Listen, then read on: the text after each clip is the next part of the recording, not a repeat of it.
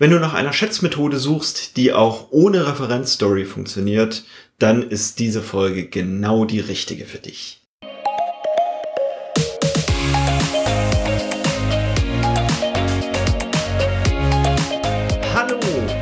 Herzlich willkommen zum Snipcast, deinem Podcast für Agilität, Persönlichkeitsentwicklung, Psychologie und allem, was für dich und dein Team relevant ist. Schön, dass du dabei bist und wir gemeinsam die Welt zu einem besseren Ort machen. Und los geht's! Du hörst es schon, heute bin ich wieder alleine hier am Start. Dafür macht vielleicht Janina wieder die nächste Folge als Solo-Folge und es werden jetzt auch wahrscheinlich kürzere Folgen. Mal gucken. Heute zeige ich dir meine Lieblingsschätzmethode, mit der ich in Teams anfange.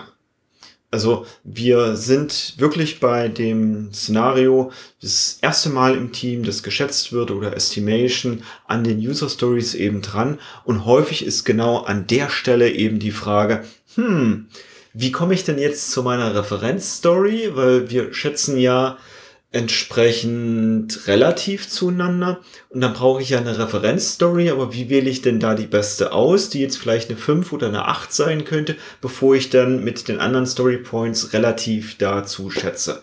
Und genau das umgehe ich mit der Schätzmethode Team Estimation Game. Ich weiß gar nicht, ob die in der Literatur so existiert.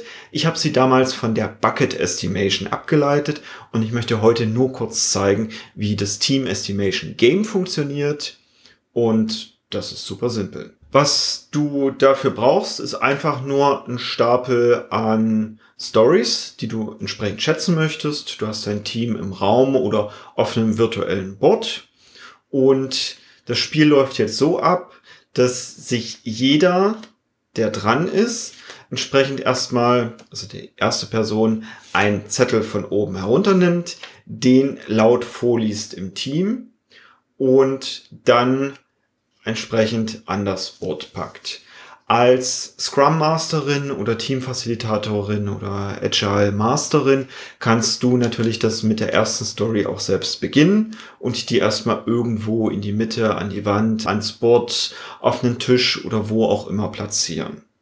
Dann ist die nächste Person dran, nimmt sich wieder einen Zettel von oben, liest den laut vor und entscheidet nun, wo dieser Zettel hinkommt, in Relation zu dem Zettel, der bereits hängt. Also ist es weniger komplex, dann kommt es da drüber. Ist es mehr komplex, kommt es da drunter. Oder ist es gleich komplex, kommt es einfach nur daneben. Jetzt die nächste Person, die dran ist, hat folgende Möglichkeiten. Eine Story, die bereits dranhängt, umzuplatzieren und das entsprechend zu begründen. Beispielsweise die zweite, die ich jetzt hier hingehangen habe, die ist weniger komplex, die entsprechend weiter oben hinzuhängen. Oder sich eine neue Story vom Plan zu holen und entsprechend die zu platzieren oder auszusetzen. Das komplette Team Estimation Game, also was ich rein nur zum Schätzen verwende, endet, sobald einmal rundherum alle gepasst haben passe ich jetzt, es wird nochmal umsortiert und ich möchte dann auch nochmal umsortieren, kann ich das natürlich. Also es ist nicht so, wenn ich einmal gepasst habe, bin ich komplett raus, sondern es ist dann nur, wenn alle einmal rundherum gepasst haben, dann endet das automatisch. Und meist geht dieses Spiel auch recht schnell und wenn wir das ein paar Mal durchgeführt haben, und daraus leitet sich am Ende auch die Referenzstory aus. Ich mache das jetzt mal weiter. Ich habe hier die nächste Story. Ich lese die entsprechend laut vor und hänge die hier, was weiß ich, hier daneben. Da passt sie gut hin. Ich bin die nächste Person. Ich ziehe wieder einen Zettel vom Plan, hänge den jetzt darunter, weil es ist mehr komplex und ich nehme dann den nächsten Zettel und stelle dann fest, oh, der passt sogar noch dazwischen. Also hänge ich den entsprechend dazwischen. Und so bildet sich, ohne dass ich eine Referenzstory hatte, erstmal eine relative Gemengelage der Stories eben zueinander. Was weiß ich, die, hier ist jetzt die nächste, die jetzt kommt, auch wieder ähnlich komplex und so weiter. So kann ich damit entsprechend arbeiten und kann hier einen beliebigen Plan erstmal am Board sammeln Und erst dann, wenn das vollständig ist und quasi alle gepasst haben, hat sich eine relative Komplexität zueinander der User Stories oder der Kartenanforderungen, wie auch immer du sie nennen möchtest, am Board gebildet oder an der Wand oder auf dem Tisch, je nachdem, wo du gerade eben arbeitest. Erst jetzt gehe ich mit meinen Story Points einher und frage das Team entsprechend zu meinen Stories, nehme ich jetzt die Story Points 1 oder vielleicht 0,5, je nachdem, wo ihr beginnt her und frage, okay, die erste ist das jetzt grob etwa die Eins. Es kann auch sein, dass das Team mir sagt, nee, äh, ist schon, ist schon deutlich komplexer oder mehr zu tun als bei der Eins. Gar kein Problem.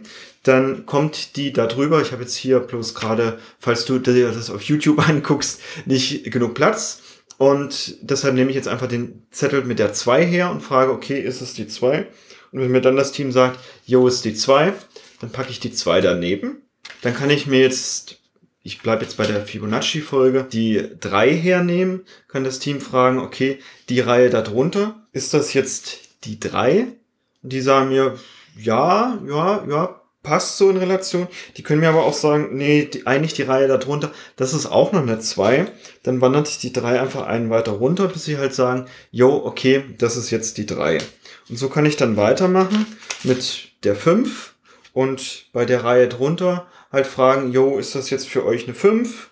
Und die sagen dann wahrscheinlich ja. Es kann aber auch sein, dass ihnen dann im Dialog auffällt, ach nee, das, was da drüber ist, ist, ist doch keine 3, das ist schon eher eine 5, weil jetzt das, was da drunter kommt, einen viel größeren Abstand hat und eher eine 8 oder eine 13 wird. Ich hänge da jetzt mal einfach die 13 noch mit dazu. Und somit habe ich eine relative Schätzung der User Stories vorgenommen ohne vorher eine Referenzstory gehabt zu haben. Das mache ich ganz gerne wirklich zum allerersten Mal, wenn das Team zum allerersten Mal schätzt. Da halte ich mich gar nicht so sehr damit auf, wie bilde ich denn eine Referenzstory und so weiter. Und jetzt kann ich für all die nächsten Schätzungen, kann ich eine dieser Stories hernehmen, was weiß ich, jetzt hier eine von denen, die bei der 5 hängt, und kann die erstmal initial so auch wieder an die Wand hängen wenn ich wieder ein Team Estimation Game oder eine andere Schätzung nehme, zum Beispiel eine Magic Estimation oder ähnliches, dann bildet das zum Beispiel meine Referenzstory. Muss ich aber auch nicht. Ich persönlich mache das ganz gerne, eine alte, bereits geschätzte herzunehmen und dann dazu immer wieder die Referenz zu bilden, weil dadurch sind alle Schätzungen irgendwo ähnlich. Natürlich trotzdem nicht gleich, aber irgendwo ähnlich. Und ich nehme die dann einfach so her und kann so wirklich super easy eine Schätzung im Team durchführen, auch ohne viel zu erklären, auch weil ich von Anfang an erst die Story Points weglasse und die erst später dazu packe und auch da wieder im Dialog mit dem Team bin und sich da auch noch mal ein bisschen was in diesen Clustern verändern kann und auch mehrere Reihen, auch wenn die nicht parallel gehangen wurden, trotzdem die gleichen Story Points bekommen können.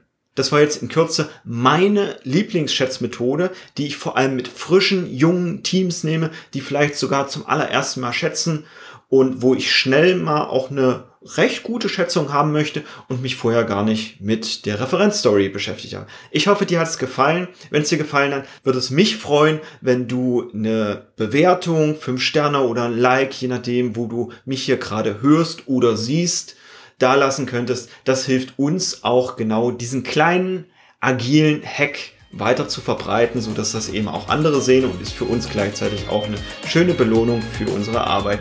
Ich wünsche dir eine schöne Woche. Bis bald. Ciao.